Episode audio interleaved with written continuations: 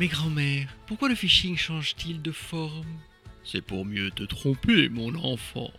Mais grand-mère, pourquoi le phishing utilise l'actualité? C'est pour mieux te faire cliquer, mon enfant. Mais grand-mère, alors pourquoi le phishing utilise aussi des robots pour m'appeler? Hmm, C'est pour mieux te voler ton argent, mon enfant. Eh oui, il n'y a pas que les téléphones portables ou les voitures qui s'améliorent. Les fraudeurs prennent beaucoup de soin à apporter des nouveautés à leur technique de phishing dans le but d'augmenter le succès de leurs méfaits. Bonjour, je suis Alexandre Pluvinage du podcast Le fraudeur, le hacker et vous, et aujourd'hui nous allons parler des nouvelles formes de phishing. Dans cet épisode, nous allons évoquer les évolutions dans les techniques des fraudeurs qu'il faut connaître pour ne pas tomber dans leur filet. Alors nous allons bien évidemment parler des robots fraudeurs, mais pas seulement, car les nouvelles techniques de fraude en ligne sont pernicieuses, et il vaut mieux savoir pour ne pas se faire avoir. D'ailleurs, si vous ne l'avez pas encore fait, je vous invite à vous abonner au podcast afin de rester informé des nouvelles formes de fraude.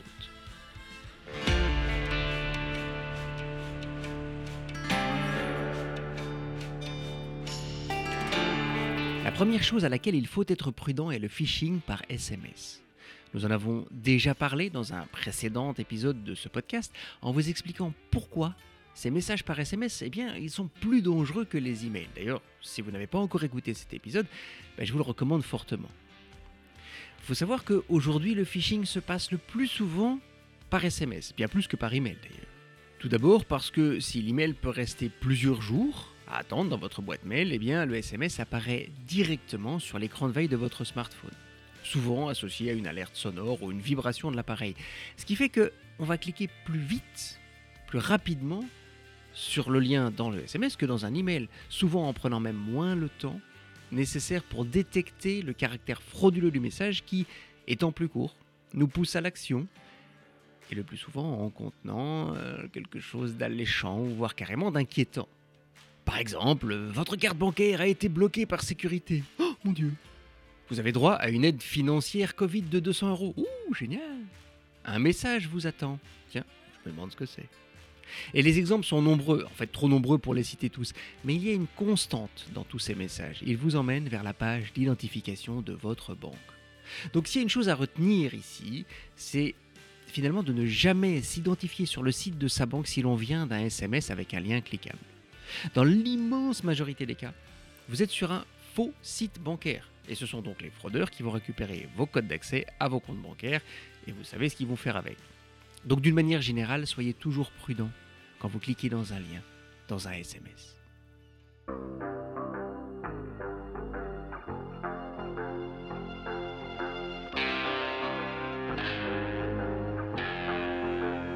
Une seconde tendance importante dans le phishing est le fait que les messages frauduleux n'utilisent quasiment plus jamais le nom de votre banque en fait, plus de 9 messages de phishing sur 10 utilisent un nom d'organisation ou de marque générique parce que ben, cela va potentiellement tromper plus de personnes. Par exemple, un message d'une administration promettant une prime ou expliquant que l'on a oublié de payer une taxe, eh bien, va toucher tout le monde. Alors que le message au nom d'une banque ben, ne peut piéger que les clients de cette banque, c'est évident. Et c'est la même chose pour un message d'un service universel comme It's Me, CardStop, etc. Les fraudeurs savent qu'ils vont toucher plus de monde, enfin presque tout le monde, car nous sommes tous soumis à la situation du Covid, nous payons tous nos taxes, nous voulons tous, si possible, recevoir une prime. Et là encore, si les messages sont différents, ils ont la même constante. Les fraudeurs ont besoin que nous leur donnions accès à notre compte bancaire. Et donc, en cliquant sur le lien contenu dans le message, eh bien, nous allons nous retrouver sur une page qui finalement est assez facile à reconnaître. C'est la page que moi j'appelle Choisissez votre banque. En fait, c'est une page dans laquelle toutes les banques du pays sont reprises avec leur logo et où l'on vous demande de choisir la vôtre avant de passer à l'étape suivante. Et vous imaginez là encore quelle est l'étape suivante, c'est pas nécessaire que je vous l'explique. Donc si vous recevez un message avec un lien, que ce soit un SMS, un message WhatsApp, un email et que le lien vous emmène vers une page où vous devez choisir votre banque, eh bien vous vous arrêtez tout de suite. Et pas de souci, vous n'avez pas encore partagé vos codes d'accès à vos comptes bancaires, donc il n'y a pas de risque que les fraudeurs y accèdent. Si vous vous arrêtez là. Et je me répète, mais c'est quand même super important, retenez bien cette page internet où vous devez choisir votre banque. On la voit de plus en plus et finalement, bah, c'est un moyen assez simple de repérer le phishing.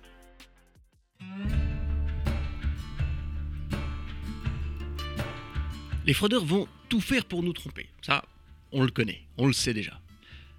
Et une technique très efficace pour y arriver, eh bien, c'est de nous envoyer un message au moment où on l'attend. C'est ce qu'on appelle d'ailleurs les messages contextuels.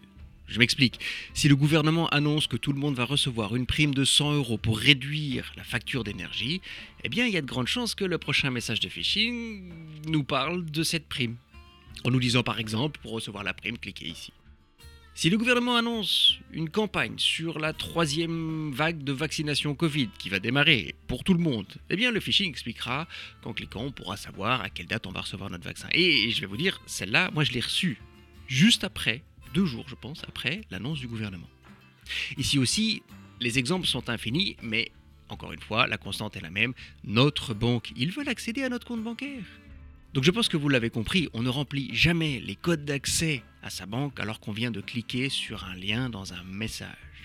C'est une règle générale qui fonctionne tout le temps. Je dirais même, même si le message semble venir de la banque, n'utilisez jamais vos codes d'accès sur un site bancaire alors que vous venez d'un message. Sachez que même les banques, elles ne le font pas. Elles ne vous guident pas d'un lien dans un SMS ou dans un email vers la page d'identification à votre banque parce que c'est typiquement un comportement de phishing.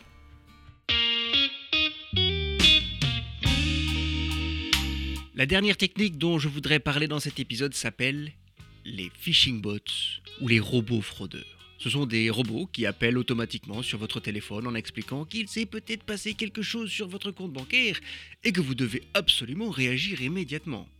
Ou alors ils vous diront que vous avez gagné un prix un concours, auquel d'ailleurs vous n'avez jamais joué. Ces appels sont en forte augmentation malheureusement en ce moment et vous en avez peut-être même déjà entendu parler, voire vous en avez peut-être déjà reçu un. Alors attention, cette technique d'appel automatisé n'est pas nouvelle. Elle est en développement depuis plusieurs années, est utilisée par beaucoup de grandes entreprises pour contacter leurs clients. Certaines banques l'utilisent aussi pour rappeler à leurs clients qu'ils ont oublié de régler une ou plusieurs mensualités de leur crédit hypothécaire et en soi, bah, si ça peut être un peu embêtant, ça n'est absolument pas dangereux. Mais dans le cas des robots fraudeurs, le message va souvent vous faire peur, il va souvent attirer avec une proposition alléchante, un peu à la manière finalement d'un SMS de phishing dont nous parlions tout à l'heure. Sauf qu'une fois que vous aurez mordu à l'hameçon, on vous demandera les codes d'accès à vos comptes bancaires.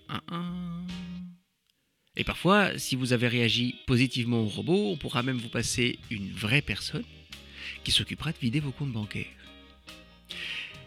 Alors, est-ce que cela veut dire qu'il faut raccrocher si on entend une voix robotique au téléphone? Bah non, pas vraiment, parce que ça peut être un appel légitime. Mais ici aussi, comme dans tous les cas de fraude, si on vous demande les codes d'accès à vos comptes bancaires, aussi convaincante que soit l'histoire du robot ou de la personne au téléphone, même si cette personne se fait passer par votre banque, ne les donnez jamais. Je ne connais pas de banque aujourd'hui, en Europe en tout cas, qui demande les codes d'accès à ses clients, et encore moins par téléphone. Alors, tout simplement, vous raccrochez.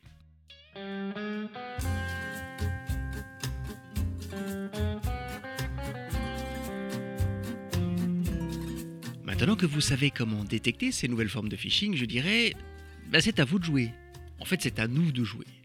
Les fraudeurs sont bien organisés et si nous voulons les battre, nous devons l'être aussi. Tout d'abord en rapportant tous les messages de phishing que nous détectons aux autorités, parce que cela aide à faire bloquer les sites de phishing et alerter le reste de la population. Alors en Belgique, on peut rapporter les messages frauduleux à suspect at s'écrivant en un seul mot.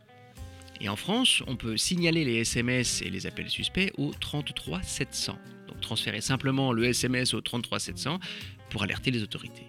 Vous pouvez aussi promouvoir les épisodes du podcast Le fraudeur, le hacker et vous qui vous semblent importants bah, avec vos amis et avec vos proches. Il y a certainement un bouton de partage dans l'application de podcast. En l'utilisant, vous aidez les autres et vous nous aidez nous aussi, bien évidemment, à promouvoir notre message vers le plus grand nombre. Alors, merci beaucoup pour votre aide. Nous sommes tous concernés par la fraude en ligne, donc en agissant, bah, nous nous protégeons nous-mêmes, mais nous protégeons aussi les autres. Je ne peux pas terminer cet épisode sans vous rappeler que si malgré tout vous deviez être victime de fraude en ligne, vous devez agir très vite. Bloquez votre carte bancaire ou vos cartes bancaires et contactez votre banque afin qu'ils puissent réagir le plus rapidement possible. Voilà, j'espère que nos conseils vous auront été utiles pour l'avenir. Et rappelez-vous, un lien vers un message qui vous pousse vers votre banque en ligne, c'est toujours suspect. Prenez soin de vous et prenez soin de vos proches. Je vous souhaite une très agréable journée et je vous dis à très bientôt dans le prochain épisode de votre podcast, Le fraudeur, le hacker et vous.